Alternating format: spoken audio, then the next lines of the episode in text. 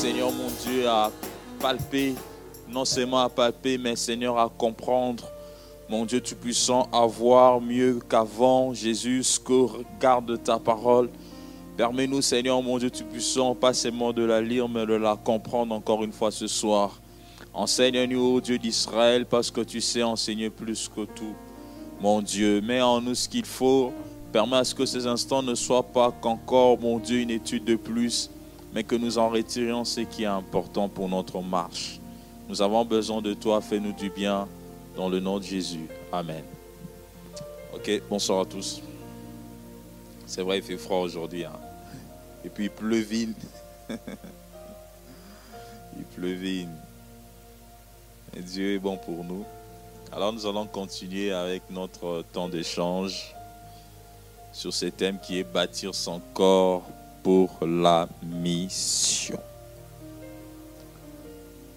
Alors, je vais en faire un petit récapitulatif et puis nous allons aborder notre sujet du jour qui est pourquoi bâtir son corps. Alors, nous allons quand même faire un petit bref rappel pour que tout le monde, nous soyons tous au même diapason, au même niveau. Alors, d'entrée de jeu, nous avons dit que nous allons parler de bâtir notre corps voilà, alors en disant bâtir notre corps, nous avons dit, premièrement, nous avons commencé par expliquer les différents concepts qui font partie de cette thématique. Premier concept, il s'agit de la mission. Nous avons dit bâtir les corps pour la mission. Donc la finalité, en fait, c'est la mission. Donc si nous voulons bâtir notre corps, si nous voulons prendre, notre, prendre soin de notre corps, c'est en fait pour la mission. Alors nous avons dit la mission, c'est simplement une charge donnée à quelqu'un d'accomplir une tâche définie. Alors voilà, lorsqu'on te confie une tâche, c'est une mission qu'on te confie. Et nous sommes dit que chacun de nous peut avoir une mission. Je me dis par exemple ce matin, je vais faire ça, ça, ça. C'est une mission que je me suis assignée. Comme pour dire la mission peut venir de nous-mêmes ou la mission peut venir des personnes avec qui nous sommes ensemble. La mission peut venir d'un responsable, la mission peut venir, prenons le contexte de l'Église, la mission peut être confiée par le pasteur, par un responsable, la mission peut être confiée par un bien-aimé, par un frère. Donc c'est une mission. Donc tu voilà, une mission qui t'est confiée par quelqu'un. Alors pour essayer d'être assez circonscrit, nous avons reparti la mission en deux groupes. Une mission que nous disons universelle et mission individuelle. En parlant de mission universelle, c'est-à-dire cette mission que nous est donné à nous tous en tant qu'enfants de Dieu. Lorsqu'on est enfant de Dieu, nous avons tous eu une mission. La mission qui nous a été donnée par Dieu, par Jésus-Christ, notre Seigneur et Sauveur. Voilà, cette mission, elle est bien présentée dans Matthieu 28, 19. Il dit, allez, faites de tous les disciples. Donc Dieu nous donne vraiment une mission d'aller et de faire de toutes les nations des disciples les baptisant au nom du Père, du Fils et du Saint-Esprit. Donc ça, c'est vraiment la mission universelle que nous tous, nous avons eue. Personne ne peut esquiver cette mission. C'est une mission universelle. Quand nous sommes enfants de Dieu, nous sommes appelés à accomplir cette tâche. Où que nous soyons, qu'importe la chose que nous fassions, que ce soit que tu sois aux États-Unis, en Afrique, en, en Océanie, où que tu sois, n'oublie jamais que nous sommes nous, avons, nous sommes appelés à accomplir cette tâche, cette mission. Ça, c'est vraiment la mission universelle. Alors, nous sommes dit aussi, il y a des missions individuelles. Alors, individuelles par rapport à ce que nous sommes, par rapport à, à, notre, à notre personnalité, par rapport à notre vie. Alors, par cela, nous avons donné quelques pensées. Nous sommes tous porteurs d'une mission de la part du Seigneur. Voilà, de façon particulière, de façon individuelle. Nous avons vu avec Jérémie le Seigneur, il parle avec Jérémie de façon précise. Il dit, je te connais avant que ton père et ta mère ne, voilà, ne puissent se connaître. Et je t'avais prédestiné, j'ai fait de toi. Dieu lui parle de façon précise. Donc ça, ce sont des missions qui sont vraiment individuelles. Donc chacun de nous doit découvrir ce à quoi Dieu l'a appelé. Amen. Il faut découvrir ce à quoi Dieu t'a appelé. Il faut arriver à le découvrir. Seigneur, quel est mon rôle? Quelle est euh, la mission que je porte? Hein? Quelle est ma fonction? Je suis appelé à faire quoi? Je suis appelé à accomplir quoi? Oui, nous vivons tous ensemble. Il y a des choses qui nous concernent, nous tous. Mais il y a des choses qui te concernent que toi. Que toi. Il y a des choses qui te concernent, toi. Ce n'est pas pour rien que Dieu t'a permis à ce que tu naisses dans cette famille-là. Hein? Ce n'est pas pour rien que tu es le deuxième de votre famille. Toi, tu penses que tu es le deuxième de votre famille c'est comme ça par hasard. Non, ce n'est pas pour rien que tu es l'aîné dans votre famille. Ce n'est pas aussi pour rien que tu es le cadet dans votre famille. Donc Dieu sait pourquoi il t'a donné cette posture, cette position. Donc cherche et découvre quelle est ta mission en fait. Notre mission aussi fonctionne de notre position, la position que tu occupes. Voilà, tu es papa, tu es maman, tu es jeune, tu es enfant. Tu as une mission à accomplir dans votre maison. Si dans votre maison c'est toi l'enfant, Dieu sait pourquoi il a permis à ce que à ces instants que tu as encore qui occupe la position d'enfant. Lorsqu'on parle d'un enfant, c'est toi qui te présentes. Donc tu as une mission, tu as un rôle à jouer en tant qu'enfant. Parce qu'il y a des choses que toi seul peux bien faire en tant qu'enfant. Amen, amen. Voilà. Il y a aussi des choses que, parce que tu occupes la position de papa, il n'y a que toi qui peux bien le faire. Voilà pourquoi il faut bien accomplir, bien jouer son rôle. Parce qu'on est père, on est papa, on doit bien accomplir ses responsabilités. On doit bien accomplir ses devoirs. Les devoirs des papas. Les devoirs, je ne sais, des mamans. Tu es maman, tu as aussi une mission. La parole de Dieu nous donne voilà, beaucoup de passages. Voilà, par rapport au Père, 1 Corinthiens 11, 13, 1 Timothée 5, 8, nous avons parlé de tout ça. Donc chacun de nous doit jouer son rôle. Donc j'ai dit notre mission aussi fonction de notre position. Voilà, je suis maman, quel est mon rôle en tant que maman? C'est de bâtir ma maison. Pas seulement de bâtir ma maison. C'est être comme cette femme vertueuse, pleine de grâce. Voilà. Si je suis père, je suis papa, voilà, c'est moi le chef, mais pas dictateur, mais je suis obligé d'orienter les gens, de diriger les gens, d'être un modèle et de veiller. Hein, le chef est celui qui veille. De veiller sur tout ce qui se passe. Ce n'est pas être un papa démissionnaire. Voilà, je suis papa, mais je ne suis jamais là. Je ne sais même pas comment vont les enfants. Je sais que non, ça c'est le rôle des mamans. Je ne prends même pas rapport quand je reviens. Voilà, j'étais allé en mission, je suis revenu, mais prends quand même rapport fais quand même le compte rendu, comment ça se passe avec les enfants, ça se passe comment, mon épouse, comment est-ce qu'elle va? Tu étais sorti les matins, tu étais allé bosser. Mais quand tu rentres, oui, même si maman était allée bosser, papa était allé bosser, mais quand tu rentres, prends quand même euh, euh, voilà l'information, comment ça se passait la journée, informe-toi. Donc chacun de nous doit jouer son rôle. Si on est jeune, voilà, jeune, la force est à la jeunesse. Amen, amen. La Bible nous a démontré Proverbe 20, 28 à 29, 1 Jean 2, 14, la force est à la jeunesse. Tu es jeune, la force est à toi. C'est pas normal qu'on arrive chez vous, on trouve ton père âgé, mais qui est en train de monter pour faire monter des trucs pendant que toi tu jeune, tu es là, tu ne fais pas ta mission. Ah, mais tu es jeune, la force est à toi. Mets la main à la pâte. Mais on arrive à la maison, on trouve que c'est papa qui se démerde, c'est maman qui se démerde à, soulever des cartons, je ne sais à faire quoi. Mais pendant que les jeunes, ils sont où? Non, ils sont allés pique-niquer, ils sont allés se balader. Non. La force appartient à la jeunesse. Amen, amen. Voilà, nous sommes dans une église, il y a des choses que la jeunesse seule peut faire. Alléluia. Voilà, il y a des choses que seule la jeunesse peut faire pour relever les défis, peut aller au loin faire des grandes choses. Donc chacun de nous doit bien jouer son rôle, que ce soit à l'église, que ce soit à la maison, que ce soit dans la société. La mission divine. Nous avons dit, encore dit la mission dans le sens d'accomplir une tâche exceptionnelle. Il y a certaines personnes qui ont des tâches exceptionnelles. Nous avons vu l'exemple de Noé. Dieu lui dit carrément, Noé, fais l'arche. C'était vraiment exceptionnel. On ne pouvait pas le dire à deux, trois personnes. Il était le seul de porter cette mission. Nous sommes encore dit que la mission, dans le sens de fructifier les talents que Dieu nous a donnés. Dieu a donné à chacun un talent. Tu as une grâce. Et la grâce que Dieu t'a donnée, tu es appelé à les fructifier. À développer les talents que Dieu t'a donnés. Ce n'est pas pour rien que Dieu t'a permis de bien parler. Partout où tu passes, les gens te disent Ah, toi, tu parles bien. Tu as le verbe facile, comme on dit. Tu as le verbe facile. Mais si Dieu t'a donné le verbe facile, c'est pourquoi? C'est pour une mission. C'est pour faire quelque chose. Ou peut-être pas le verbe. Peut-être que toi, tu as la capacité de bien organiser les choses. Si Dieu t'a donné le potentiel de bien organiser les choses, c'est un talent. Alors fructifie cela. Permets à ce que les hommes et les femmes qui sont tout autour de toi bénéficient de cette capacité que tu as.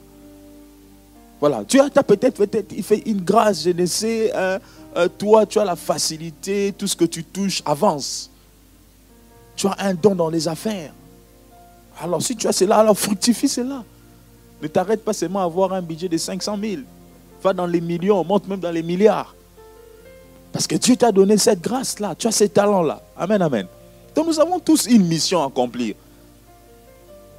Alors personne d'entre nous ne peut s'excuser pour dire, moi je vois que je, ne sers à rien. Non, non, non, tu sers à quelque chose. Parce que ce n'est pas pour rien que Dieu t'a créé, ce n'est pas pour rien que Dieu t'a mis dans ce monde. Ce monde est rempli de défis, ce monde est rempli d'exigences.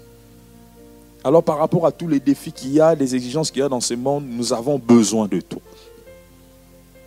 Les enfants ont besoin des modèles, nous avons besoin de toi. C'est pas si pour rien que Dieu t'a mis dans une famille où tu te retrouves peut-être être la seule personne à être mariée. C'est pas si pour rien. Tu as une mission à accomplir. Donc nous avons tous une mission où que nous allions, qu'importe le domaine dans lequel nous nous retrouvons. Alors nous nous sommes dit que cette mission ne peut pas se faire sans l'autre corps. Amen, amen. Dieu a besoin des instruments et nous sommes des outils pour accomplir la mission de Dieu. Et cette mission, nous l'accomplissons dans ces corps. Amen. Si nous devons aller pour apporter l'évangile, nous devons faire un déplacement. Voilà pourquoi il nous est avantageux de prendre soin de ces corps. Parce que nous ne pourrons pas accomplir le plan de Dieu si nous ne prenons pas soin de ces corps. D'où la nécessité. Les problèmes, ce n'est pas de travail maintenant, les problèmes, c'est de travailler dans la durée. Est-ce que je parle à quelqu'un? Les problèmes, ce n'est pas de travail maintenant. Par moment, nous faisons des choses, nous regardons maintenant. Mais le problème, c'est dans la durée. C'est bien, je commence. Mais dans la durée. Et demain, et le lendemain. D'où j'ai besoin de ces corps Pour la durée. Vous savez, nous avons lu un passage, nous avons dit que Dieu est en train de regarder Josué. Il dit, mais il dit, Josué, tu es vieux. Mais il y a encore beaucoup de choses à accomplir. Le Seigneur lui-même a remarqué, il n'a pas remarqué, il a lui-même dit, Jésus, tu es vieux. En d'autres temps, pour dire, Josué, j'avais encore besoin de toi que tu fasses des choses, mais je constate que tu es vieux. Mais ce n'est pas pour dire que Dieu est incapable par rapport à la vieillesse. Il a si donné à Caleb la vigueur pendant qu'il était âgé. Mais là, Dieu agit différemment. Il est souverain. Amen, amen. Mais nous, nous devons faire notre part. C'est prendre soin de ses corps pour travailler dans la durée. N'arrête pas ses rêves avant que qu'elle ne puisse s'accomplir.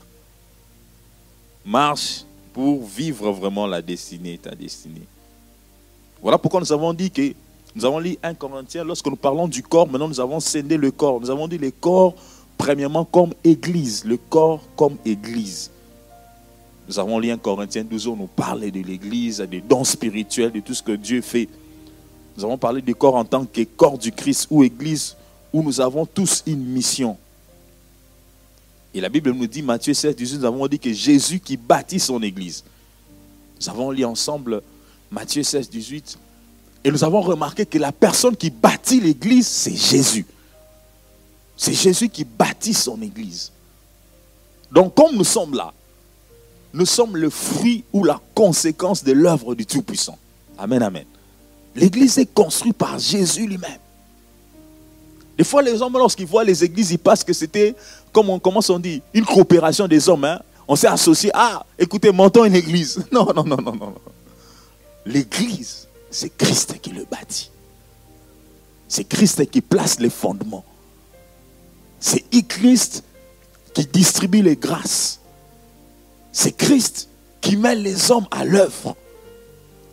Alors, comme tu es là assis, dis-toi que tu es embauché par Jésus-Christ.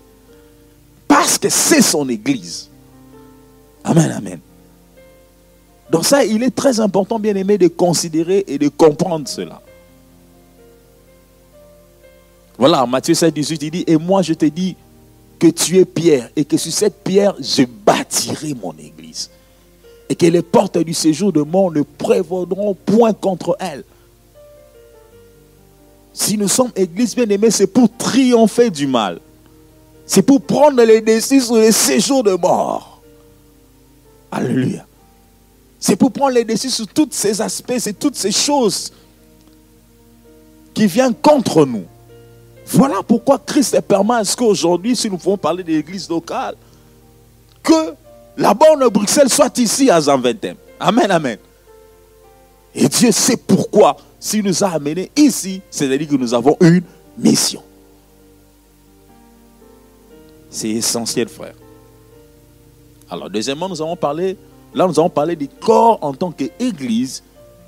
Et deuxièmement, maintenant, nous parlons de notre corps, le corps terrestre, ce corps dans lequel je suis, notre corps. Nous pouvons lire 1 Corinthiens 6, 20.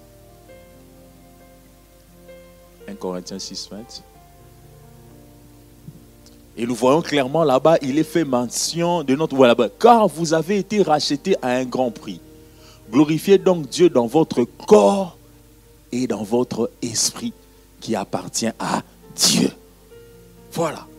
Le Seigneur demande de le glorifier dans notre corps. C'est corps terrestre. Et si vous lisez plus loin, 1 Corinthiens 15, 14, 1, Corinthiens 15, 40, là on fait mention réellement de ce corps terrestre. Et nous sommes appelés à glorifier Dieu dans notre corps. Il dit, il y a aussi des corps célestes et des corps terrestres. J'ai voulu vraiment nuancer pour que nous sachions, nous, nous parlons de notre corps terrestre. Amen, amen. De notre corps terrestre. Donc c'est dans ce corps que nous devons glorifier Dieu. Donc, même quand tu sors de ta maison, là, tu portes ton pantalon, tu mets ton... avoir ce que tu aimes bien, sache que ton corps doit glorifier Dieu. Amen, amen. Même lorsque tu fais tes achats, sache que ton corps là doit glorifier Dieu. Dieu veut que tu le glorifies dans ton corps. Lorsque les gens te regardent, ah, j'ai béni Dieu pour toi, pour ses frères. J'ai béni Dieu pour cette sœur. Donc nous devons comprendre cela. Si nous avons déjà à l'idée que nous devons glorifier Dieu dans notre corps, notre façon d'agir, notre façon de prendre soin de notre corps, notre façon de faire tout ce qui va pour notre corps sera dans le sens de glorifier Dieu. N'allons pas nous perdre. N'allons pas nous laisser influencer par tout ce qui va à gauche comme à droite. Donc il est important pour nous de comprendre que nous devons glorifier Dieu dans notre corps. Car ce corps doit accomplir la mission de Dieu. Alors, nous allons prendre le deuxième point qui est pourquoi bâtir son corps. Le premier point, nous avons vraiment élagué, nous avons touché les aspects, tout ce qui touche au corps, mais maintenant nous allons dire pourquoi bâtir son corps. Alors, si vous avez les slides avec, avec vous, passez-moi les slides. Parce qu'il y a un graphique qui est là que je veux qu'on projette. Je crois que c'est slide 8, 8. Hein. Voilà, il est là. Oh, il est tout petit. Hein. Bon, pas grave. Euh, il, y a un, tableau que j'ai mis là. Je ne sais pas si vous voyez de loin. Pas grave. Il y a deux pays. Pourquoi bâtir son corps? Nous allons prendre Ephésiens chapitre 5, le verset 29. Et quelqu'un dans la salle peut lire. Hein? On a une étude biblique. Ce n'est pas toujours moi qui peux lire. Ephésiens chapitre 5, euh, le verset 29. Quelqu'un peut nous lire dans l'assemblée. Voilà, c'est vraiment un temps d'échange. Donc, euh, lisez-nous Ephésiens 5, 29.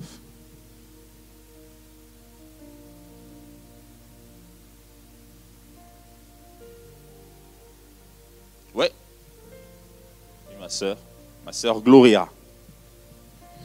Ephésiens 5, verset 9 dit Car le fruit de la lumière consiste. 29.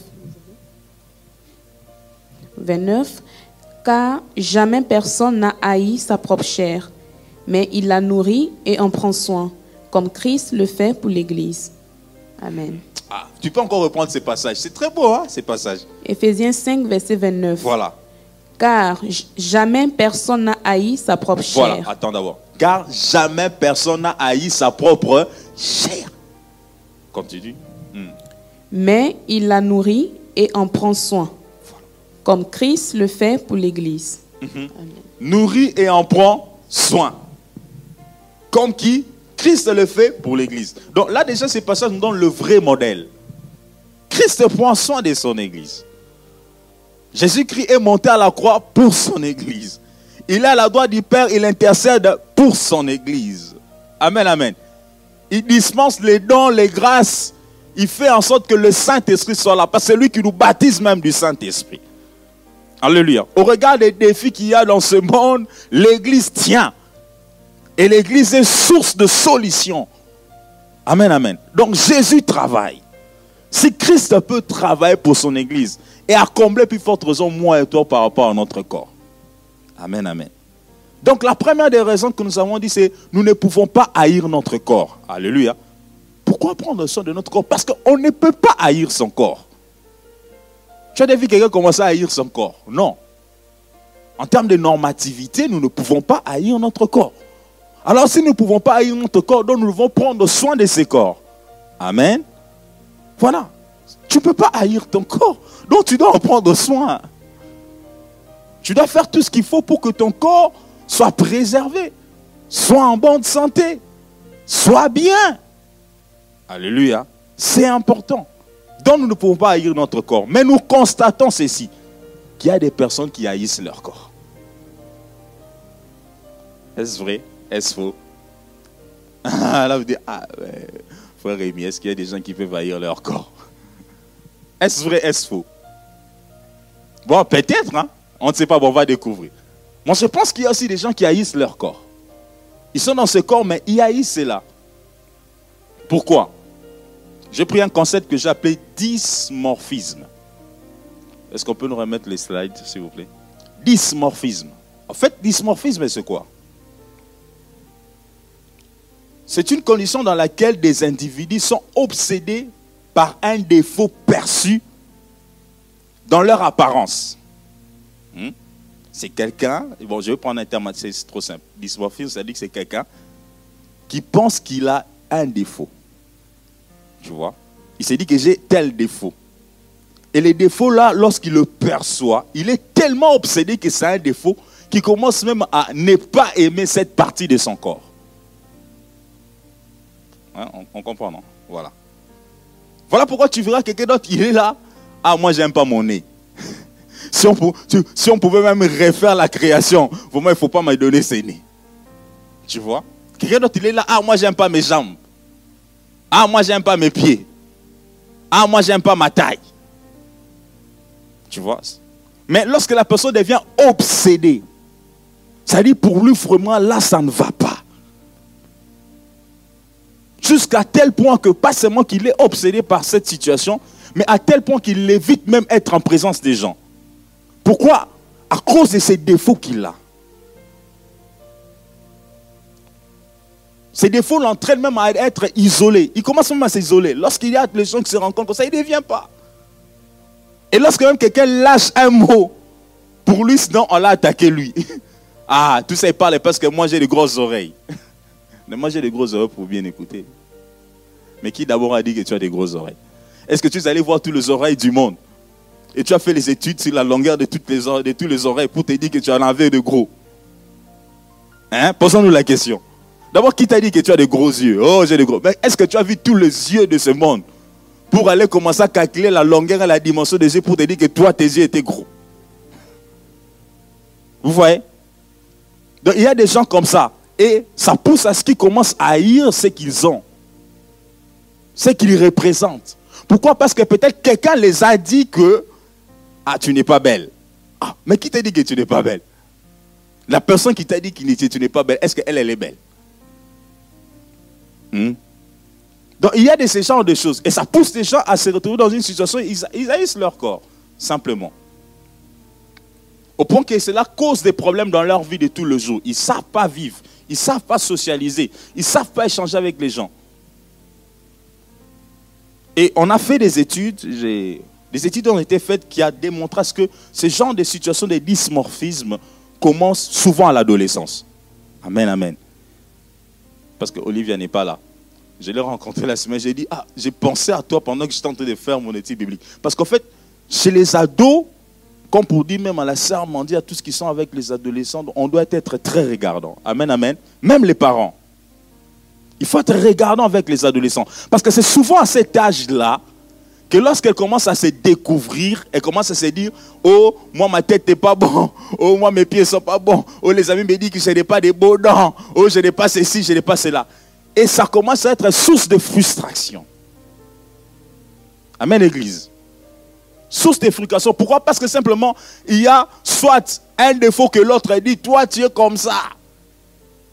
Et souvent à l'école, on aime se taquiner. Ça commence même à les mettre dans les chansons. Euh, euh, euh, moi, mon nom, c'est Mwamba. Et je me rappelle toujours à l'école. Tu vois la pâte d'arachide. Voilà, c'était souvent ça. Quand on me taquiner, on dit Ah, Mwamba Ngouba. Et moi, je disais toujours Je suis populaire parce que vous tous me connaissez. Tu vois? Des fois, les amis peuvent te taquiner comme ça. Et en te taquinant, ça crée une frustration. Et parce que l'adolescent se recherche au travers de sa personnalité, de son identité, si on laisse passer ce genre de choses, que ça va créer? Ça va créer la frustration ça va commencer à l'obséder. Il peut se dire que non, je ne suis pas belle, je ne suis pas beau, je ne suis pas ceci. Et si personne ne veille pour arriver à parler avec ce genre de personnes, pour leur faire comprendre qu'ils sont meilleurs, qu'ils sont bons, la personne tombe dans les dysmorphismes ou bien tombe dans une forme de frustration et la personne se retrouve quelque part, commence à haïr une partie de son corps. Voilà pourquoi vous allez rencontrer des gens qui haïssent une partie de leur corps. Amen, amen. Deux frères et sœurs, il nous est important de comprendre que nous sommes créés à l'image d'abord de Dieu. C'est Dieu qui nous a créés. Et si Dieu nous a créés comme Dieu fait toutes choses bon, donc ce que nous représentons est bon. Amen, amen. C'est pas pour rien que Dieu t'a donné cette taille. Il sait pourquoi t'a donné cette taille. C'est pas pourquoi Dieu t'a donné, je ne sais, cet aspect que tu as. Il sait pourquoi t'a donné cet aspect. Ça a un rôle à jouer. Amen, amen. Vous savez, dans l'armée, hein, moi j'ai compris ces choses en regardant l'armée parce que j'ai quand même gardé dans un quartier où il y avait beaucoup de camps militaires. En fait, dans l'armée, on ne prend pas toujours des gens qui ont des 2 mètres ou des 1 mètre 85. On ne prend pas toujours ça. On prend aussi les personnes qui ne sont pas si élancées que ça. Parce qu'ils sont aussi importants. Et dans la, stratégie militaire, souvent les personnes qui sont des guides ou les personnes qu'on place à devant, ce pas des gens élancés. Hein. Non, non, non. On place des gens qui ont des petites tailles. Parce que ça, c'est dissimuler pour retrouver où est-ce qu'on est. On ne faut pas mettre quelqu'un de là, il sera repéré. Chacun a son rôle. Amen, amen. Voilà pourquoi, frères et sœurs, nous devons arriver à aimer ce que Dieu nous a donné. Oh non, toi, tu es trop gros. Ah, comment tu veux me dire que je suis trop gros? Dieu sait pourquoi il m'a donné ces, ces génétiques. Dieu sait pourquoi il m'a donné cette forme. Il sait. Amen, amen. Et vous allez remarquer que à l'âge de l'adolescent, lorsqu'on ne tient pas compte de ces choses, c'est d'où naît les complexes. On se comprend. Beaucoup de gens deviennent complexés simplement parce qu'il y a une situation, quelqu'un a dit quelque chose, ou il a remarqué quelque chose. Ah, j'aime pas cette partie, j'aime pas ceci. Alors, parce qu'il n'aime pas cette partie, alors lorsqu'il se retrouve ensemble avec les amis, il commence à développer les complexes. Il ne sait pas peut-être parler. Ah non, j'arrive pas à parler. Ah, j'arrive pas à m'afficher. Pourquoi? À cause de la comparaison sociale. Voilà pourquoi moi j'aime toujours dire quelque chose. Ça, on ne peut pas se comparer parce que chacun de nous est particulier. Amen. Frère, il faut même pas comparer les gens. Moi, je ne compare pas les gens. Chacun de nous est particulier. Dieu sait ce qu'il a mis à chacun de nous. Chacun de nous a un potentiel, a un niveau, a une grâce. Des fois, les problèmes avec nous, c'est que parce que nous ne nous, connaissons pas suffisamment. Et nous ne connaissons pas aussi les plans de Dieu par rapport à notre vie. Voilà pourquoi il y a beaucoup de gens qui tombent dans les complexes pour rien. À cause de la comparaison sociale. Et aujourd'hui, vous allez voir, bien aimé, avec les téléphones. Des fois, moi, j'ai regardé seulement les téléphones. Combien les gens mettent des filtres? Hein?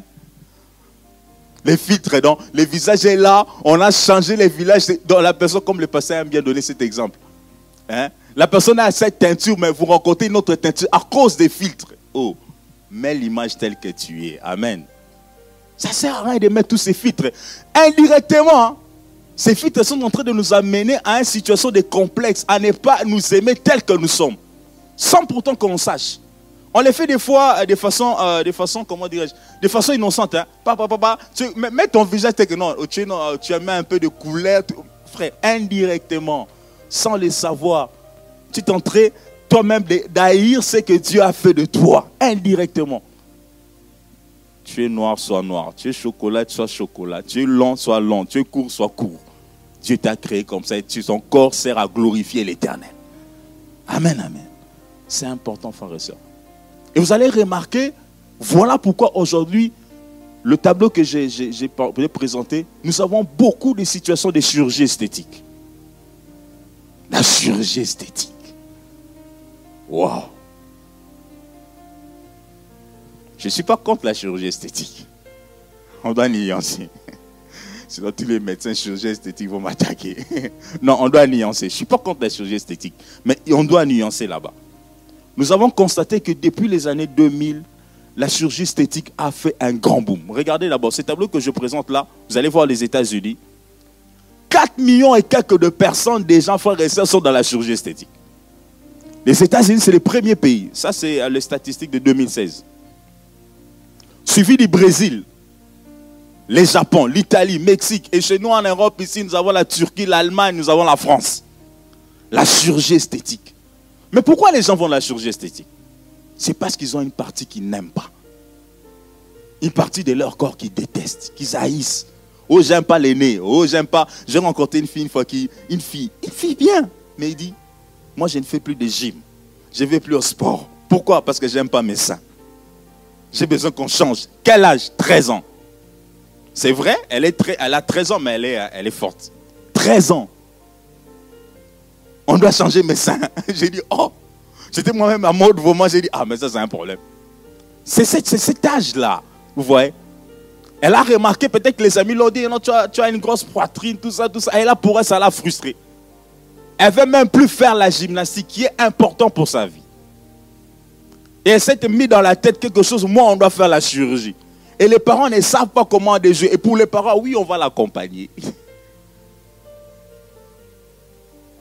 C'est ce qui se passe dans notre monde. Mais prenons le cas d'une personne, par exemple, qui était euh, normale, qui a connu un accident et qui se retrouve quelque part fracassée et qui a besoin de la chirurgie esthétique. Je pense que c'est légitime. Amen, amen. C'est légitime. On ne va pas refuser cela. C'est tout à fait légitime. D'où l'élément important par rapport à tout ça, c'est notre motivation. Toi qui vas aller faire la chirurgie esthétique, quel est ta motivation motivation. Pourquoi est-ce que je veux faire cette chirurgie esthétique? Juste pour paraître beau. Ou bien pour prouver aux autres. Les études ont prouvé qu'il y a trois parties du corps humain qui, subissent plus de chirurgie esthétique. Il y a la poitrine, c'est-à-dire le sein, il y a le nez, et il y a les, les muscles fessiers. Je parle en termes de muscles pour ne pas dire les derrière. Vous voyez? Beaucoup de gens sont dans ça. J'aime pas mon derrière. Non, il faut rajouter. J'aime pas. Donc, c'est là-bas. Mais pourquoi seulement ces parties-là? Quelle est la motivation? Est-ce que c'est seulement pour séduire? C'est pour attirer? C'est pour prouver aux autres? Vous voyez bien aimé Donc, la motivation, c'est l'élément qui peut nous pousser à faire la chirurgie ou ne pas faire la chirurgie. Et nous, en tant qu'enfants de Dieu, si jamais ça peut arriver, nous devons savoir, je le fais pourquoi? Quelles sont mes motivations? Si les motivations sont impures, j'ai dit au nom de Jésus, ne les fais pas. Amen. Mais si ce sont des motivations pures, c'est-à-dire des motivations qui peuvent être salutaires, des motivations qui sont importantes pour la vie de la personne. Parce qu'il y a des gens aussi qui naissent avec des malformations de telles malformations qu'il faut une chirurgie esthétique. Amen, amen. Pour corriger le problème. C'est une malformation, c'est une pathologie. C'est un problème. Et la médecine peut apporter des solutions. Et ça, on ne peut pas refuser. C'est important. Pouvons lire Philippiens chapitre 2, le troisième verset. Oui, celui qui trouve, il peut nous aider à lire. Philippiens chapitre 2, le troisième verset.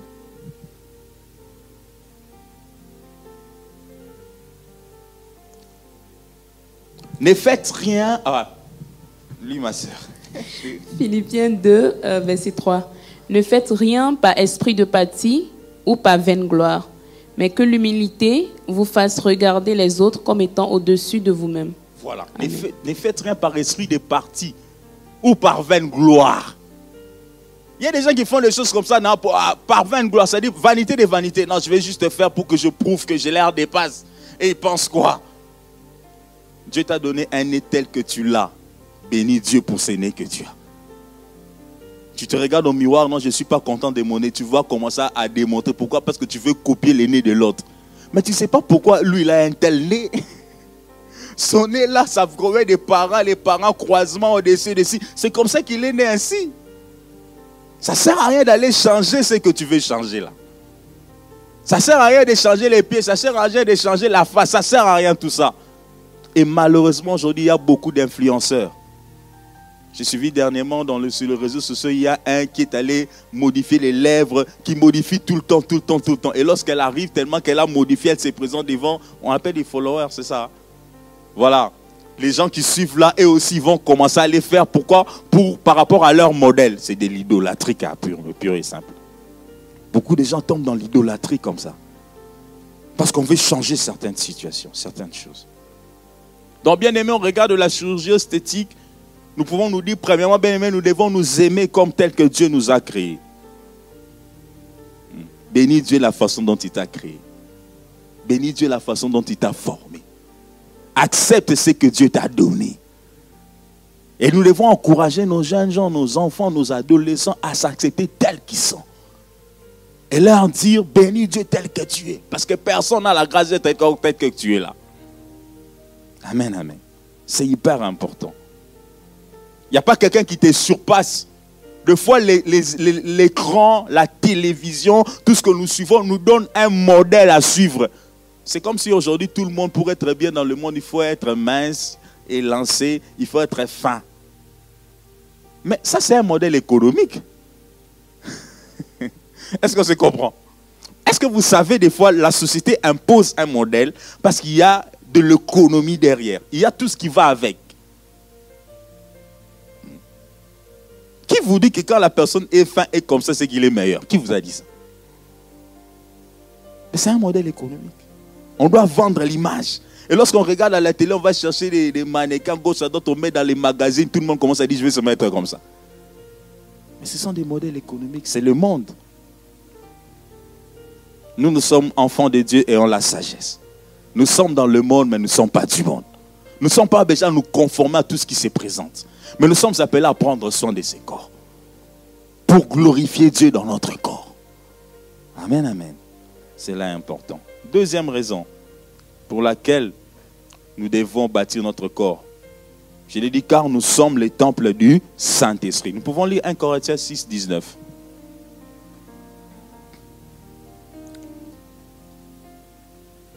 Un Corinthiens 6, 19. Voilà.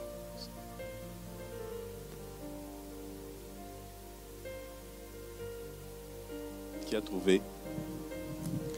Ouais, c'est un gloire alors. Ouais, papa, papa, le gars que Gauthier va lire pour nous. 1 Corinthiens 6, 19 dit ceci. Ne le savez-vous pas? Votre corps est le sanctuaire de l'Esprit Saint qui est en vous et que vous tenez de Dieu. Vous ne vous appartenez pas à vous-même. Nous sommes le corps. Notre corps est le temple du Saint-Esprit. Waouh. Dans moi, là, je suis un temple. Le Saint-Esprit habite en moi. Amen, amen. Vous savez, des fois, des fois on lit la parole de Dieu si rapidement. hein. Mais vraiment, restons vraiment. Nous sommes le corps et les temples. Donc Dieu habite en moi. Maintenant, lisez Apocalypse, regardez la gloire de Dieu. Regardez les temples de Dieu. Regardez comment il y a des saphirs. Quand on décrit le trône de Dieu, comment ça brille, comment c'est, comment c'est glorieux. Maintenant, c'est Dieu glorieux, c'est Dieu saint habite en moi. Comment doit être mon corps? Doit être pur. Doit être saint. Amen, amen. Donc je dois en prendre soin. Je dois en prendre soin. Certes, dans la dimension spirituelle, nous doit être sanctifié, mais même dans la dimension, je peux dire, de la chair, permettez ces mots. Dans la dimension du corps terrestre, je dois en prendre soin. Parce que Dieu habite en moi. Amen. Donc il est important que nous en prenions soin, frères et sœurs, parce que Christ habite en nous. Est-ce que vous pouvez nous permettre aussi à lire Jean chapitre 4, le deuxième verset au treizième verset Là, nous allons quand même faire une longue lecture. Je crois que nous allons nous apaisantir vraiment là. Un très bon récit que j'aime. Jean chapitre 4, le deuxième au treizième verset.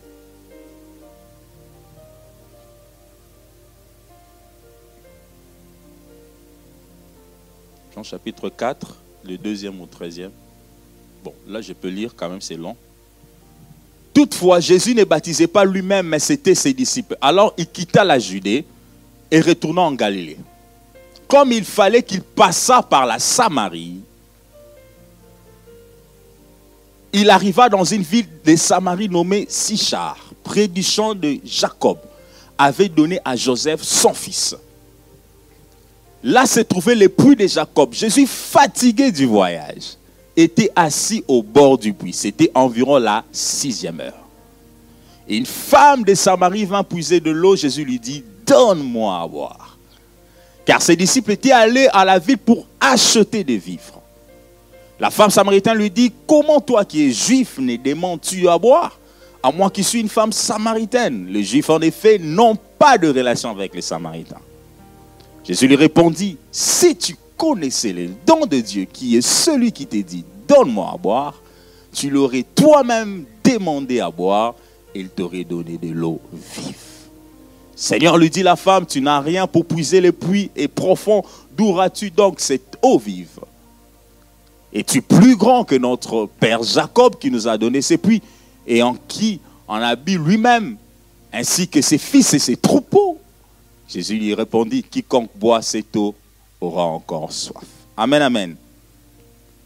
Nous sommes toujours dans cette dynamique de voir pourquoi bâtir son corps.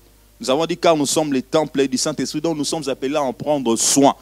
Et Jésus, notre modèle, qui était à la fois lui-même Dieu, à la fois dans notre corps physique, en prenait soin. Amen. Jésus, notre modèle, prenait soin aussi de son corps. Et dans les récits que nous lisons, vous me mettez les slides s'il vous plaît.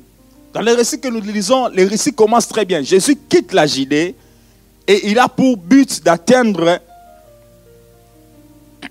la Galilée. Alors j'ai mis ce schéma-là, cette carte. Ah, c'est loin. Quand on aura notre salle, je crois qu'on aura un grand écran à Presgard. Un grand écran, on va bien projeter les choses, on va bien voir. Est-ce qu'on peut dire Amen pour ça? On va bien voir. Hein? Alors, il y a Judas qui est au sud, la Samarie un peu plus au centre et Galilée qui est un peu plus haut. Donc Jésus devait quitter Judas vers la Galilée. J'ai essayé de voir un peu tout ce qui a trait à la géographie. Alors, il est démontré que pour quitter Judas jusqu'à Galilée, Jésus-Christ devait faire parcourir 140 km. 140 km. Et à l'époque de Christ, il n'y avait pas de métro, il n'y avait pas de tram, il n'y avait pas d'avion. Il n'y avait pas de tech, des lines, tout ce que vous connaissez. Il voyageait à pied. C'était à pied qu'il le faisait. Et les rares fois où j'ai vu Christ prendre quelque chose, c'était dans son entrée à Jérusalem, il va prendre euh, l'âne. C'est-à-dire que si souvent Christ marchait à pied, il voyageait avec ses disciples à pied. Donc en réalité, il devait faire 140 km. Alors, dans leur marche, il se décide de s'arrêter à Samarie. Alors, lorsqu'on compte un peu géographie, lorsque vous prenez Judée à, Samarie, ça fait pratiquement 70 km. Mais Christ allait à pied. La moyenne d'une personne pour marcher à pied, pour un kilomètre, ça peut faire pratiquement. Euh, une personne peut marcher pendant une heure du temps, il peut faire 5 km. Pour une heure. La personne qui marche plus rapidement peut faire 5 km. Alors, si vous divisez les, 200, les 140 km, c'est-à-dire que pour marcher jusqu'à Galilée, Christ devait faire 28 heures de marche. J'ai dit bien, il marche rapide et soutenu. 28 heures. Vous comprenez carrément que lorsque Christ arrive à Samarie, la Bible dit qu'il s'est senti fatigué. Amen, amen. Il était fatigué. Ça dit que Jésus, lui, qui est spirituel, qui est Dieu, a senti la fatigue dans son corps. Amen. C'est-à-dire qu'il est tout à fait normal que nous sentions aussi la fatigue dans notre corps. Mais qu'est-ce qu'il fait lorsqu'il sent la fatigue? Il s'est arrêté. Alléluia. Il s'est arrêté. Par moments, frères et sœurs, pour chercher l'argent, nous bossons comme des malades. Même quand nous sentons que nous sommes fatigués, nous ne lassons pas. Pourquoi? Parce qu'on va atteindre 5 000 euros. Non, je dois avoir 3 000 euros, 4 000 euros. Tu es déjà fatigué dans le véhicule, après la pause. Ouais, je, dois accomplir mon shift. Par ça nous arrive. Mais Jésus-Christ a senti le besoin, a senti qu'il était fatigué, frères et sœurs. Il n'a pas continué. Il s'est arrêté à la Samarie. Il a pris une pause. Amen, amen, peuple de Dieu. Donc, frères et sœurs, nous sommes appelés aussi à sentir ce que notre corps. Nous sommes appelés à, détecter ce qui se passe avec notre corps. Quoi que nous fassions, où que nous soyons, je ne sais pas quelles sont les obligations, quel est le boulot que nous faisons, mais par moment, lorsque tu sens aussi que ton corps est épuisé, arrête-toi. Prends une pause. Alléluia. Prends une pause. Vous savez, j'ai fait une étude. Euh, avec les indépendants. Nous avons fait une étude chez les indépendants ici en Belgique pour voir si les indépendants arrivaient à faire une conciliation entre leur travail et leur vie de famille. Comment ils géraient euh, l'horaire. Mais c'est chaotique. Hein. C'est très chaotique. En fait, beaucoup d'indépendants n'arrivent pas, en fait, à concilier les deux parce qu'ils ont des charges, ils doivent. Et puis la raison, c'était toujours on a des, trucs à payer, je dois faire ceci, je dois faire ceci. Et alors, ils n'ont même pas du temps de repos. On a posé des questions sur le week-end. En réalité, les week-ends, oh, oh, oh, ils étaient tout en train de bosser. C'est pas que je décourage d'être indépendant, non. Mais c'est une étude. Hein? C'est un constat qu'on a fait. Donc, pour dire, tellement qu'ils sont dans les forcings, ils ont du mal à se reposer. Mais Jésus-Christ n'a pas fait les forcing. Hein. Il devait aller jusqu'à Galilée, mais s'est arrêté à Samarie. Bien qu'il y avait une mission à terre dans Samarie. Mais lorsque vous lisez très bien la parole de Dieu, il dit Jésus sentit étant fatigué. C'était la fatigue qu'il a eu dans son corps, il s'est arrêté. Amen, amen, peuple de Dieu. Donc, par moments, frères et sœurs, nous sommes appelés à prendre le repos. C'est important. Mais Jésus qui fait quelque chose qui nous apprend. Ce qu'il faisait, il marchait. Mais Christ nous apprend la marche est utile, même pour maintenir la bonne santé. Amen. La marche. Qu'en est-il de la marche dans notre vie? Dans la dimension spirituelle, je vais dire bien évidemment, nous marchons vers le ciel. Amen, amen. Notre marche va vers le ciel. Notre destinée, c'est le ciel. Et notre marche, c'est comme l'enseignement qu'a donné les diacres côté. Notre marche, ce n'est pas pour l'enfer, mais notre marche, c'est pour le ciel. Le ciel est notre destinée. Qu'importe ce que tu fais, sache que ta marche, bien aimé, c'est pour atteindre le ciel. Et dans notre marche, si vous lisez Ésaïe 40, 31, cela s'appuie sur leur char, mais ce que nous savons, c'est qu'ils se confient à l'éternel, renouvellent leur force pendant leur marche. Amen, amen. Dans notre marche, Dieu va permettre à ce que nous puissions renouveler notre force. Parce que notre marche, c'est pour nous amener vers le ciel. Est-ce qu'on se comprend, frères et sœurs? Notre marche, c'est pour atteindre le ciel. Voilà pourquoi lorsque nous marchons, les diables peuvent venir nous mettre des coups bas, nous anéantir, nous empêcher de progresser dans notre foi. Mais dans le combat de la foi, nous allons continuer à marcher. Parce que le ciel nous attend. Mais lorsque nous revenons à la dimension du corps, dans cette marche, la marche est utile. Vous savez, ici en Europe, lorsque tu sors de la maison, tu as les métros. Lorsque tu bouges un peu, tu as les trams. Lorsque tu vas à gauche, tu as les bus. Si tu es fatigué, tu as Bolt. Hein, c'est ça. Hein? C'est la sœur qui a téléchargé pour moi cette application. Tu, as les trucs là. Hein? Tu appelles les Uber. Où que tu sois. Uber où? Nous marchons combien de temps par jour? La seule marche que nous faisons, c'est quand on descend du lit, on va dans la salle de bain, on entre dans la cuisine. On tourne au salon, mais quand on sort, on a tout ce qu'il faut. Nous avons tous pratiquement la grande majorité des véhicules. C'est un problème. C'est un problème pour notre santé. nous marchons très peu. Or que la marche est utile pour la santé. Vous savez, ce qui est normal à un homme, c'est qu'un homme normalement doit, au moins pour maintenir la bonne santé, marcher au moins 30 minutes. J'ai dit bien 30 minutes. Il te faudrait marcher 30 minutes. Il marche soutenu. Mais combien marche au moins 30 minutes? Il marche soutenu. Très peu. Très peu. Parce que tout est facile pour nous. Les gens qui marchent encore 30 minutes, c'est peut-être les gens qui sont à Tchangou. Parce que là-bas, on ne marche même pas 30 minutes. Ah Quand je suis parti avec, les embouteillages, tellement que je ne voulais pas prendre les Wewa, j'ai dit, hé, hey, ça, je ne vais pas tenter les diables. C'est vrai, pour d'autres personnes, les Wewa, ce n'est pas tenter les diables, mais pour moi, c'est tenter les diables. J'ai dit, hum, hum, hum. Ah, euh, le motocycliste, hein? le moto. Sont des motos. Tu vois, je voulais faire mes pieds. C'est là où j'ai marché vraiment à pied. J'ai vraiment senti, eh, j'étais venu comme ça, mais je commence à.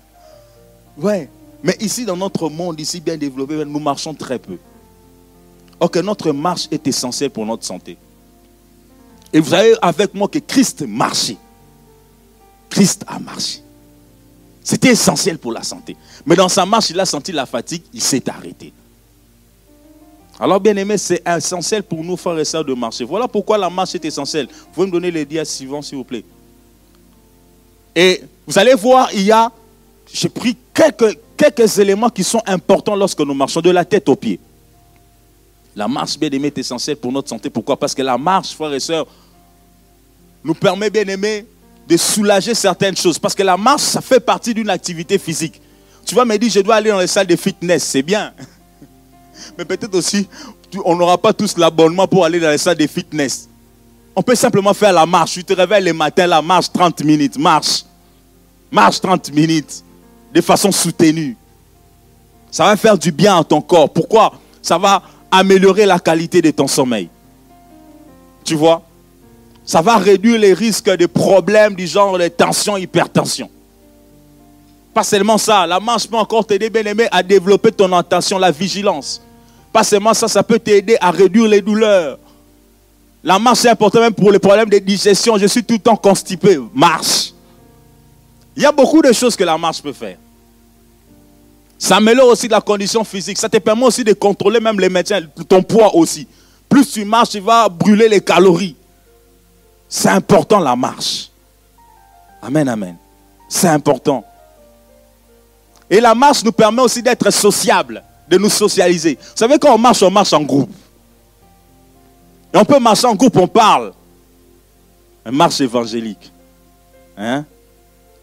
Ouais, c'est aussi un projet. Hein? Pour bâtir son corps. J'ai vu Maman Bibi. Voilà. Le social, la grande jeunesse, les ados, les jeunes, les grands jeunes, la communication, nous tous là, marche. Hein? On fait même des flyers, on va dans toutes ces entreprises ici. Vous savez, hein, on fait un bon projet. Votre humble serviteur est, expert en politique et programme en promotion de la santé. On fait un bon projet, on va déposer dans toutes ces entreprises. On leur dit, écoutez, on va organiser une marche hein, pour aider la santé. Ah, ils vont dire, mais c'est intéressant. Hein, interculturalité. Hein? On va à la commune, on dépose. Fait une marche. On quitte, je ne sais d'ici, je ne sais où. Et pendant qu'on va marcher, tout le monde va se venir parce qu'ils aiment les sports, ils aiment ce genre de choses. Et on s'adapte. On passe par la marche.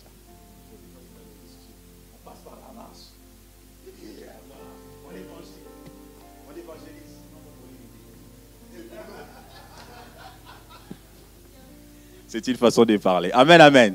L'idée, elle est bonne. On s'associe, on fait une marche évangélique. Amen, amen. Et on gagne les âmes. On fait une marche après, euh, la restauration nous fait un bon repas euh, protéique tout le monde s'associe et on gagne les âmes. Amen, amen. Voilà. Comme le pasteur lui me l'a prêché, la conquête autrement, avec intelligence. Voilà. Alléluia. On peut faire ça. Mais la marche est importante. Pourquoi on bâtit notre corps au travers de cette marche? Donc, bien aimé, Dieu nous donne tout ce qu'il faut, mais à nous de voir comment l'appliquer, parce que Christ est lui-même aussi. Notre corps bien-aimé, troisième raison, notre corps a besoin d'être restauré. Ah, je vais m'arrêter là pour donner les questions. Notre corps a besoin d'être restauré. Restauré de quoi? De la fatigue physique, de la fatigue mentale. Christ s'était assis au puits. C'était une pause qu'il avait pris. Et puis il dit qu'il avait faim. Les disciples étaient allés acheter quoi? Les vivres. Vous savez, je n'ai pas fait cette recherche, mais je me suis rendu compte qu'à cette époque-là, il n'avait que des hommes. Parce que s'il avait peut-être des maris, des Magdalènes étaient déjà là dans le groupe. Souvent, ils allaient préparer un, petit mais. Parce que vraiment, Jésus s'est retrouvé qu'il avait faim. En ayant tout le temps des hommes, des fois, c'est compliqué. Alors, ils sont allés acheter les vivres. Et la femme, à la, femme samaritaine arrive. Christ lui demande de l'eau. Il avait faim. Voilà. Mais il demande de l'eau parce que c'était important. C'est-à-dire que notre corps a besoin d'être restauré. Une des raisons pour lesquelles nous devons prendre soin de notre corps, parce que notre corps a besoin d'être restauré. Au regard de la fatigue physique, la fatigue mentale. Donc le repos est important. Christ lui-même, Dieu lui-même a créé la terre, Genèse, quand vous lisez, six jours il a travaillé, le septième jour il s'est fait quoi? Il s'est reposé. Le repos est important. Et nous devons nous reposer. Dieu nous conduit au repos. Amen, amen. Il dit dans Psaume 23, lisons chapitre 1, il dit, voilà, il est celui qui nous conduit vers le vers pâturage. Christ nous conduit vers le repos. Personne ne voit. Cantique de la ville, l'éternel, mon berger, je ne manquerai de rien. Il me fait reposer dans les vers pâturage. Jésus nous amène vers le repos. Dit que nous aussi devons prendre l'aspect du repos dans notre vie. Il faut par moments se reposer. Prendre des vacances, c'est une bonne chose. Amen prendre le temps de se reposer, de restaurer son corps. Un repos physique. Voilà pourquoi la pause est importante. Le sommeil est important. Le sommeil est important.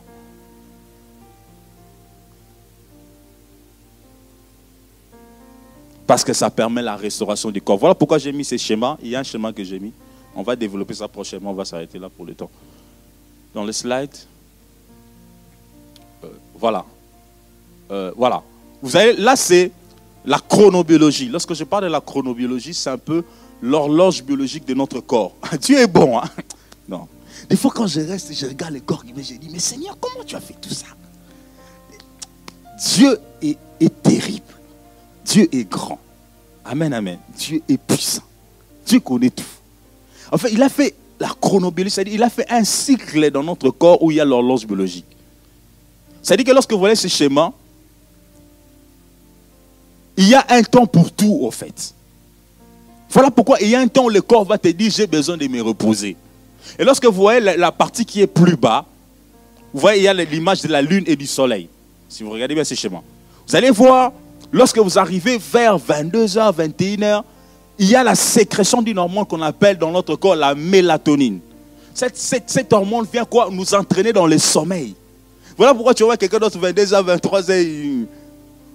Voilà pourquoi lorsqu'on a la veille, 22h, 23h, on fait un peu du show. Il faut chanter. Chasser la mélancolie. Parce que les gens vont risquer de roupiller là. ouais. C'est là parce qu'il y a la mélatonine qui va pousser les gens à faire quoi? À dormir. C'est normal, c'est physiologique. Lorsque vous passez cette heure-là, le matin, il y a la cortisol qui vient. C'est pour entraîner la vigilance. C'est très tôt le matin vers 6 heures. Et puis il y a le péristatisme intestinal. Voilà pourquoi le bon moyen, le meilleur moment d'aller euh, à la toilette, permettez le terme, c'est le matin. On se comprend. Parce qu'il y a le péristatisme qui est bien. Il y a d'autres gens qui disent Oh non, moi je vais aller le soir. Non, oh. Sur la physiologie, il faut aller le matin. Et puis quand tu as un enfant, s'il faut l'entraîner, il faut l'entraîner le matin. Parce que c'est le meilleur moment où le corps a le temps d'éliminer. Le péristaltisme, c'est à ce moment. Et c'est à ce moment-là, le matin, qu'on a la meilleure vigilance. Voilà pourquoi même quand il faut étudier, un bon étudiant étudie assez les matins. 7h, 9h ou 10h, étudie là, tu vas bien, ça va bien entrer. Quand tu arrives à des 13h, des 14h, là, tu commences à t'embrouiller. Ouais. Tout est là, mais on va développer prochainement.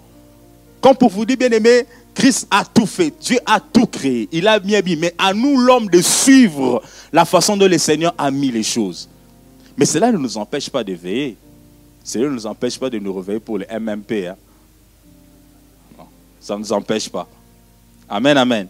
Parce que même nous sommes à 5 heures. Ça va? C'est déjà un bon moment. Mais si par exemple les diacres Gauthier me dit, oh, nous dit, Papa Rémi, on aura trois mois de MMP, c'est moi qui va conduire. Diacre Gauthier, je vais appeler maman Nadia. Je vais dire non, tu vas te détruire.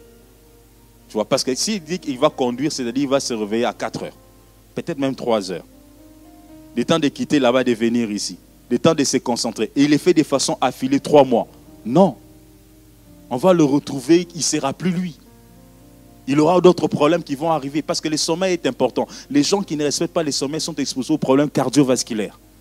Tous ces gens-là qui font des gardes et des gardes là, même nous là, des gardes là, au nom de Jésus, Seigneur, délivre-nous de ces choses. Hein, frère Dali? Hein? Parce que ça expose. Sans le savoir, ça nous expose. Que Dieu nous en délivre au nom de Jésus. amen, amen. Donc nous devons respecter un, un, certain chronogramme de notre corps. Et Dieu sait pourquoi il a fait ainsi. On va s'arrêter là pour ce soir. Que Dieu soit béni. Alors on va prendre les questions. S'il y a des questions, prochainement on va continuer. Allez, passer une question. Merci. Moi aussi j'avais une question.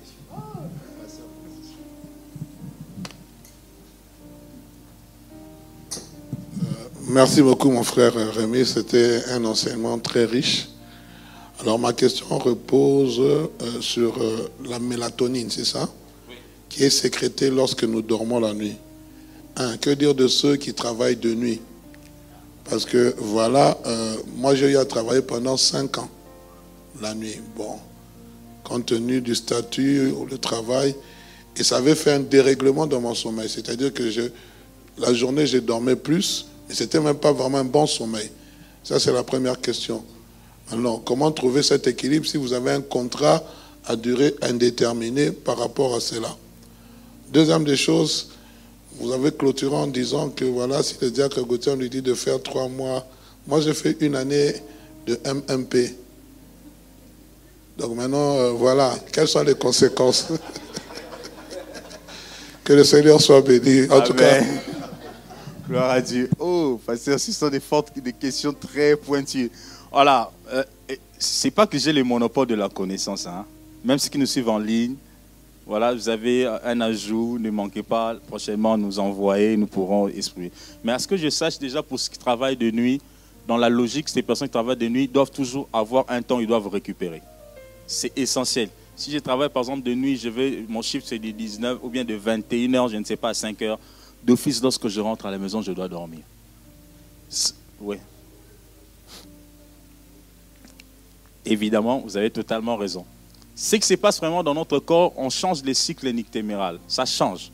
Parce que déjà, c'est chronométré de telle sorte que la mélatonine est le soir, nous devons dormir. Mais nous ne dormons pas. Nous coinçons cette excrétion. Ça dit que ça apporte un trouble. Réellement, ça va apporter un trouble dans notre sommeil. Ça, c'est tout à fait évident. Maintenant, comment récupérer si on est coincé dans ce système? Parce qu'on ne sait pas s'en sortir. Alors, les conseils à faire, c'est quoi? C'est de récupérer la journée. Vraiment faire un effort de récupérer la journée. Déjà, c'est le premier conseil. Deuxième conseil à faire, c'est-à-dire, lorsqu'on va travailler, on, va, on va fournir un grand effort toute la nuit et qu'on va devoir récupérer, savoir aussi manger. Pourquoi? Parce que pour moi, ce qui arrive, c'est quoi? C'est-à-dire, lorsque j'ai travaillé toute la nuit, je viens le matin, je dors, je ne mange pas et je vais peut-être me réveiller à 15 heures. Et je vais prendre peut-être un petit repas. Et je vais encore repartir. Vous voyez que notre corps n'accumule pas. Plutôt notre corps dépense. C'est ça. C'est aussi un problème. Il faut aussi équilibrer dans le manger. C'est-à-dire, lorsque je reviens le matin, je mange, je m'endors. Et lorsque je me réveille le soir, ou bien à 15h, 16h, je prends encore quelque chose. Dit que ça va changer vraiment la configuration de la vie. Mais au fait, à chaque instant qu'on aura l'opportunité de nous retrouver dans notre configuration normale, devons en profiter pour nous reposer. Et puis, des études ont démontré clairement, toutes les personnes qui travaillent plus la nuit sont exposées à tout ce que vous connaissez. Euh, voilà, problèmes cardiovasculaires, hypertension, cholestérol. Ils sont exposés à cela. Dans la logique, même si quand on travaille de nuit, on paye plus. Pourquoi on paye plus alors? Parce qu'ils savent qu'il y a des problèmes. Mais un, nous sommes dans un monde économique, hein, dans un monde capitaliste. Que faire? On n'encouragerait pas trop. Mais en fait, ces gens-là aussi, dans l'équilibre, je crois que s'ils sont dans un bon environnement où il y a des gens vraiment euh, qui veulent bien faire les choses, s'ils travaillent de nuit comme ça, on doit créer des vides. C'est-à-dire que je travaille, par exemple, lundi, mardi, mercredi, je dois prendre un temps pour revenir. Donc, on doit créer des shifts où les personnes doivent prendre le temps de récupérer, parce que c'est essentiel. Je crois que j'ai un peu répondu à cette question. La deuxième question du pasteur, c'est... Ah, MMP. Là, c'est dur. Évidemment, Dieu est un Dieu d'équilibre. Moi, ce que je veux dire. En fait, oui, on est contraint à faire des activités le matin. Mais pendant toute une longue durée, c'est trop dur parce qu'on va épuiser les corps. Alors, ce qu'il faut faire, si je dois me réveiller très tôt, alors je dois dormir plus tôt. C'est peut-être la meilleure stratégie. Ça dit, si je dors par exemple à 22 heures, parce que je veux me réveiller à, 4 heures, au moins j'ai quand même mes 6 heures minimum. En fait aussi, la durée de, de sommeil n'est pas identique pour tout le monde. Il y a des gens qui dorment réellement 8 heures du temps. Il y a aussi de ces personnes qui ne dorment jamais 8 heures du temps. Ils dorment peut-être 6 heures du temps. C'est aussi normal pour eux. Ce n'est pas pour dire qu'ils sont... Euh, bien qu'on conseille de dormir euh, davantage, mais il y a des gens qui peuvent vraiment... Euh, pas des grands dormeurs, c'est un mauvais terme. Mais des gens qui dorment plus. Il y a aussi des gens qui dorment moins mais le minimum, ça dit qu'il faut se connaître. Par exemple, moi, je dors mieux 6 heures du temps pour moi. Quand je dors 6 heures du temps, quand je me réveille le matin, j'ai ma tête qui est frais. On sait sentir quand on a bien dormi. Mais si déjà quand tu dors, tu te réveilles, toi, tu sens que non, tu n'es pas frais dans la tête, tu as des problèmes, ça ne va pas. Donc ton sommeil n'a pas été un sommeil de qualité. Ouais. Donc alors quand on est contre ce genre de choses, alors dormir plus tôt c'est mieux parce qu'on sera se réveiller tôt. Et dans la journée, lorsqu'on a un temps de pause, prendre la pause. Moi, je crois que c'est la meilleure stratégie. Alors, on dira, pasteur, il faut envoyer les frères d'Adi, envoyer tous ces gens-là. Les frères Jérémie, il faut l'envoyer. Ils sont encore jeunes, ils peuvent faire. Merci. Allez, pasteur, à, à, dire. D'accord. Je crois que euh, c'est bon. Hein. Alors, on va, on va, on va prier. S'il n'y a plus de questions, on on va alors prier, on va nous recommander. Prochainement, on va continuer sur le sommeil, on va voir voilà tout ce qu'il y a, tatouage, tout ça, on verra ça prochainement. Et les repos. L'alimentation, on verra ça prochainement. Alors on va prier le Seigneur, que le Seigneur donne la sagesse, la grâce de maintenir notre corps pour accomplir sa mission, de nous permettre à, être, à faire bien les choses pour sa gloire. Est-ce qu'on peut prier dans le nom de Jésus? Saint-Esprit de Dieu, aide-nous nous ne savons rien, mon Dieu, mais nous avons besoin de ton esprit. Nous avons besoin de, ta grâce. Nous avons besoin que tu nous aides. Nous avons besoin que tu, diriges toutes choses, Seigneur. Sans toi, mon Dieu, nous ne sommes rien. Père éternel, viens nous aider, mon Dieu. Viens nous conduire. Viens, Seigneur, mon Dieu, tout puissant nous protéger. Viens, Seigneur, Papa, nous aider à avancer. Parce que tu es Dieu, parce que tu